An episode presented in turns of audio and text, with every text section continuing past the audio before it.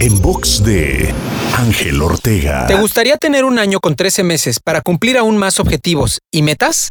En box. Muchas veces he escuchado personas decir, ojalá el día tuviera más horas, refiriéndose a que no les alcanza el tiempo para hacer todo lo que quisieran. La mala noticia es que el día siempre tendrá 24 horas. Pero la buena noticia es que si haces un análisis de tu agenda diaria, puedes descubrir que existen tiempos muertos que sumen incluso hasta dos horas al día, las cuales, si las aprovecharas, sumarían 730 horas adicionales al año, lo cual quiere decir que tienes un mes más de tiempo efectivo para dedicarlo a aquello que quieres. La pregunta es, ¿a qué se lo vas a dedicar tú? Para escuchar o ver más contenidos, te espero en angelteinspira.com.